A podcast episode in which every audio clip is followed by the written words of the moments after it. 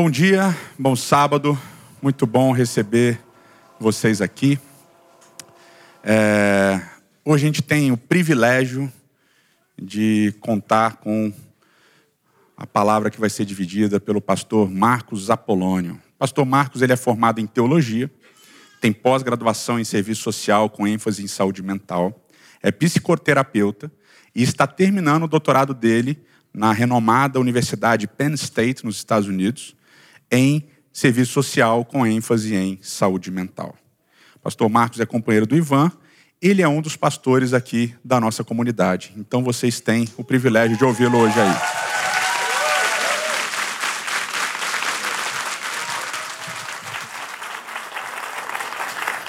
Obrigado, obrigado.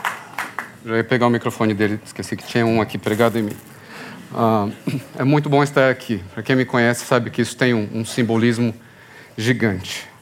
É muito bom estar em casa, é muito bom estar com vocês, é muito bom fazer parte desse time maravilhoso, dessa comunidade recém-nascida. É muito bom, sou muito grato a Deus por isso. Tem uma pessoa aqui especial, Dona Maria José, está aqui na frente. Por favor, fique em pé, Dona Maria José. Minha progenitora, minha mãe. Pode sentar, mãe. Lhe amo.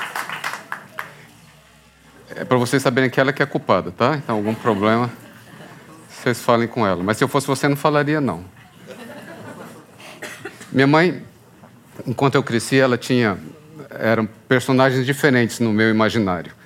Em alguns momentos, ela, ela era Virgem Maria. Em outros momentos, ela era Joana d'Arc. Em outros momentos, ela era Miss Universo. Me lembro quando eu era pequeno, eu gostava de assistir Miss Universo. E, e, ela, e eu não entendia porque ela não estava lá porque ela não estava concorrendo. Qual é o critério dessa gente? Em outros momentos, minha mãe era Maria Bonita, em outros momentos, Joana, Joana Dark, eu já falei, né? É, Frida Kahlo, ah, quem mais? Cleópatra, Rosa Parks e muitas outras mulheres importantes. Até que eu, eu cresci e consegui unir todas as partes e ver minha mãe pelo ser humano que ela é, Dona Maria José. É isso. Hoje a gente vai falar um pouquinho sobre as mulheres dentro desse contexto de exclusão e abraço. Porque exclusão e abraço é o tema da nossa série, né? É a série baseada livremente no livro do Miroslav Wolf, que é diretor do Centro de Cultura e Fé da Universidade de Yale. Ele escreveu Exclusão e Abraço e o capítulo em que nós vamos nos basear também livremente hoje é, é chamado Justiça e Opressão. Tem algumas premissas bem interessantes. Uma delas é que o acordo acerca da justiça depende da vontade de abraçar. Pense nisso. O acordo acerca da justiça depende da vontade de abraçar. E a justiça em si será injustiça enquanto esse abraço não for mútuo. Isso quer dizer, não adianta só a pessoa abraçar você. Você precisa abraçar também. O abraço é uma parte integrante da própria definição de justiça. Não existe justiça sem abraço. Por isso é preciso que a gente se disponha a abraçar as pessoas que antes a gente não queria abraçar. É preciso que a gente se abra para isso, que a gente pense nisso, que a gente olhe para o contexto no qual essas pessoas estão inseridas. O, o Wolff apresenta um contexto, um contexto, bem interessante que ele chama que é o ele chama de contexto da visão dupla. Esse contexto da visão dupla é a gente parar e, e olhar para o outro e pensar no outro e ouvir o outro para a gente tentar se ver, não da perspectiva da gente, mas tentar se ver da maneira como o outro vê a gente. A pergunta é: quando eu estou em contato com outra pessoa, o que é que ela vê? Quem é que ela vê? Quando eu estou interagindo com outra pessoa? O que é que ela lê? Qual a expectativa, a perspectiva, a visão que ela tem de mim? Então é, é tentar me ver através dos olhos do outro é tentar ver o mundo através dos olhos do mundo, do, através dos olhos do outro. Existe, existe um privilégio muito grande na interação. Quando a gente interage com outra pessoa, tem um privilégio gigante aí. E, e a gente não está falando de, ah, de encontrei Barack Obama, não. Estou falando de gente comum, do dia a dia. Pessoas, seres humanos. É um outro universo. É, é outra perspectiva, é outra visão, é, é, outra, é outra maneira de, de de pensar e de ver as coisas, é outra vivência, outra cultura, outro contexto. É um, é, um, é um presente que a pessoa te dá de estar em contato com ela. Porque aí a gente tem a oportunidade de crescer, a gente tem a oportunidade de aprender. É o privilégio da interação, a oportunidade que a gente tem. E além do privilégio da interação, tem o ganho da interação. Existe um ganho aí. É por isso que a gente está aqui, é por isso que a gente tem uma comunidade. Porque na comunidade a gente se fortalece mutuamente. Porque na comunidade a gente lembra um ao outro dos dons que a pessoa tem, das características que ela tem. É, é, hoje se fala muito de empoderamento e é um, um, conceito muito interessante. Porque empoderamento, quando a gente fala de empoderamento, a pessoa tem a ideia de que empoderamento é você dando poder para o outro. Não, você não é Deus. Não sou eu que dou poder para o outro. Empoderamento é, é, é, a gente ajudar justamente o indivíduo a lembrar que ele tem dons, características e qualidades que foram dadas por Deus. Do contrário, a gente é igual o Alfred ajudando o Batman a se vestir. Aqui está o bate-cinto, aqui está a bate-capa, aqui está o bate-desodorante, porque essa roupa de borracha ninguém merece. Aqui está o, o bate-tudo, e você vai empoderando a pessoa. Não é isso. É, é lembrar que ao criar-nos, Deus nos deu dons, qualidades e talentos. E esses dons, essas qualidades e esses talentos, a combinação dele, deles, nos fazem pessoas únicas. E, e é isso que nos ajuda a ter um impacto na vida, na nossa própria vida, na vida das pessoas que estão ao, estão ao redor e na comunidade em geral. Por isso, cada ser humano, a perda de cada ser humano é uma perda irreparável. Porque aquela pessoa é absolutamente insubstituível. O, o Wolff ele, ele fala do encontro de Jesus com a mulher Ciro-Fenícia. É interessante ali, porque é, ele, é, o, o, texto é Mateus 15, e Jesus está na região de Tiro e Sidom, e uma mulher cananeia que está por ali, ela vem a Jesus gritando, pedindo a ele que ele cure a filha dela. Jesus se recusa a curar a filha da mulher e ele diz para ela: Eu não vim senão as ovelhas perdidas da onde? Da, da casa de Israel. Ela fala: Tá, é verdade, mas até os cachorrinhos comem as migalhas que os donos deixam cair no chão. A, aquela mulher, a, a, visão e a, a perspectiva dela, a, o, a compreensão do amor de Deus é, era tão grande que ela, ela, ela sabia que o amor de Deus ia além de barreiras e além de fronteiras. Jesus vê isso nela. E Jesus diz assim: A tua fé te salvou. E naquele momento acontecem duas coisas: uma, que a filha dela é curada, e outra, que o impacto da interação com aquela mulher leva Jesus a ampliar o ministério dele para além das fronteiras de Israel. Dali, Jesus vai para Galiléia e chama pessoas que são estrangeiras e as alimenta e as cura. Quando Deus olha para o ser humano, Deus vê as identidades que formam aquela pessoa, e foi isso que Jesus viu ali naquela mulher.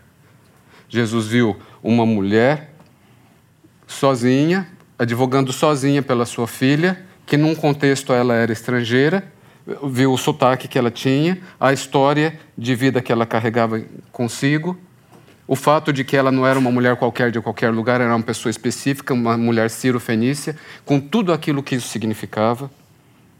Jesus viu a mulher, ele viu a sua história e ele viu o seu contexto. Jesus tratava cada pessoa de acordo com o contexto da pessoa, de acordo com a vida da pessoa, de acordo com as necessidades da pessoa. A gente, a gente é, precisa lembrar disso, sabe? Porque nós não somos todos iguais. Nós somos pessoas diferentes, que vimos de histórias diferentes, de idades diferentes, de culturas diferentes, de contextos diferentes. Nós não somos iguais. O que significa que nós não temos todos o mesmo valor. Nós temos o mesmo valor, não importa quem sejamos. Estudar ou ganhar dinheiro, essas coisas todas, não muda nada o valor que nós temos, porque nós já temos um valor imensurável. O valor que nós temos como seres humanos é absurdo, é muito alto. A cruz mostrou isso. A cruz mostrou o quanto você vale para Deus. A cruz mostrou o quanto você vale.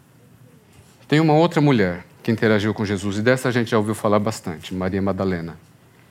E, e é um, uma história interessante. Eu queria ler aqui é, João 12, de 1 a 8. Diz assim: olha. Foi, pois, Jesus, seis dias antes da Páscoa, a Betânia, onde estava Lázaro, o que falecera e a quem ressuscitara Jesus dentre os mortos. Fizeram-lhe, pois, ali uma ceia, e Marta servia Lázaro, pois, era um dos que estavam à mesa junto com Jesus. Então Maria, tomando um vaso de unguento de nardo puro, de muito preço, ungiu os pés de Jesus e enxugou-lhe os pés com seus cabelos. E encheu-se a casa do cheiro do unguento. Então, um dos seus discípulos, Judas, o filho de Simão, o que havia de traí-lo, disse: Por que não se vendeu este unguento por trezentos dinheiros e não se deu aos pobres? Ora, ele disse isso não pelo cuidado que ele tinha com os pobres, mas porque ele era ladrão, ele, porque ele era ladrão e ao mesmo tempo ele cuidava da bolsa. E ele tirava da bolsa o que se lançava ali. Aí Jesus disse: Deixe-a em paz. Deixe-a em paz porque ela fez isso para a minha sepultura. Porque os pobres, vocês sempre vão ter com vocês, mas a mim, nem sempre. Alguns estudiosos, inclusive um, um deles, doutor Miguel de la Torre, uh, alguns estudiosos em teologia, eu tomei uma classe do Dr. Miguel de la Torre, ele, ele escreveu extensivamente sobre, sobre Maria Madalena e sobre a maneira, as, os obstáculos com os quais ela lidou. Por tocar em Jesus, por usar um guento de nardo puro caríssimo, por ungir os pés de Jesus, por estar sempre ali ao lado de Jesus. Mas é, é interessante pensar em Maria Madalena. Teve uma outra ocasião que você deve se lembrar que Jesus está na casa dela. Né? Ela era irmã de Marta e de Lázaro. Jesus estava lá na casa deles, lá em Betânia. E aí então Marta está ocupada fazendo um monte de coisas. E, e aí ela vem para Jesus e ela diz assim: é, é, Dá um toque para ela, para ela me dar uma força, que está pesado aqui a coisa, tem muita coisa para fazer. Ela está aí sentada. Jesus diz assim: ela escolheu a boa parte. Ela escolheu a boa parte. É interessante que é, Maria, ela está na, na, na, na lista, ela é a primeira nas listas de mulheres que seguiram a Jesus, das discípulas de Jesus, de Mateus, de Marcos e de Lucas. Maria também foi a primeira pessoa a quem Jesus apareceu quando ele ressuscitou. Jesus ressuscita e ele aparece primeiro a Maria. E ele diz para ela: vai lá e conta para os discípulos e conta para Pedro também. Pedro não está muito bem. Aí Maria vai, encontra com eles, fala que Jesus ressuscitou. Ninguém acredita, né? mas isso é outro sermão para a gente. Sabe que é, em outros escritos da época, Maria é caracterizada como um dos apóstolos. E isso acaba sendo um problema. É interessante. Eh, tem um paralelo aqui, porque Maria está sentada aos pés de Jesus. Se a gente vai lá em Atos 22, a gente vê Paulo sentado aos pés de Gamaliel. O que significava estar sentado ali? Tinha um mestre, você está sentado aos pés. Significava que você estava lá estudando e aprendendo. Não era tradicionalmente lugar de mulher. Não era para ela estar ali. Em outras palavras, ela não era aceita ali. Mas não era o que Jesus achava. O fato dela estar ali significava que ela tocou a, a, a lei, que ela estudou e que ela leu. Sabe que, de acordo com a sabedoria da época, existia uma ideia de que se, se houvesse só uma Torá no mundo, o Pentateuco, se houvesse só uma Torá no mundo e essa Torá fosse para ser perdida, então era melhor do que, que a, a Torá fosse perdida do que se uma mulher tocasse a Torá para ser salva, para salvar e para cuidar da Torá. Eles não queriam nenhum contato de nenhuma mulher com a lei. E era o mesmo pensamento que levava os homens da época, os doutores da lei, a orarem toda manhã e agradecerem a Deus por não serem nem homens, nem escravos e nem gentios. Desculpe, por não serem nem mulheres, nem escravos e nem gentios. Obrigado, Deus, nesta manhã, porque eu não sou uma mulher. É interessante que Jesus desconstrói o entendimento de que as mulheres não deveriam estar associadas às coisas espirituais. Jesus lutou contra o próprio sistema que o favorecia automaticamente, que dava privilégios a ele automaticamente por ser homem e por ser judeu. É, é um sistema que não queria ter as mulheres no mesmo nível dos homens de maneira nenhuma. É interessante que eles fizeram, o, o, a tradição fez o que pôde fazer para desacreditar Maria. Agora eu pergunto para você, qual a melhor coisa que a gente faz para desacreditar uma mulher? A gente fala do caráter dela, a gente fala da moral dela.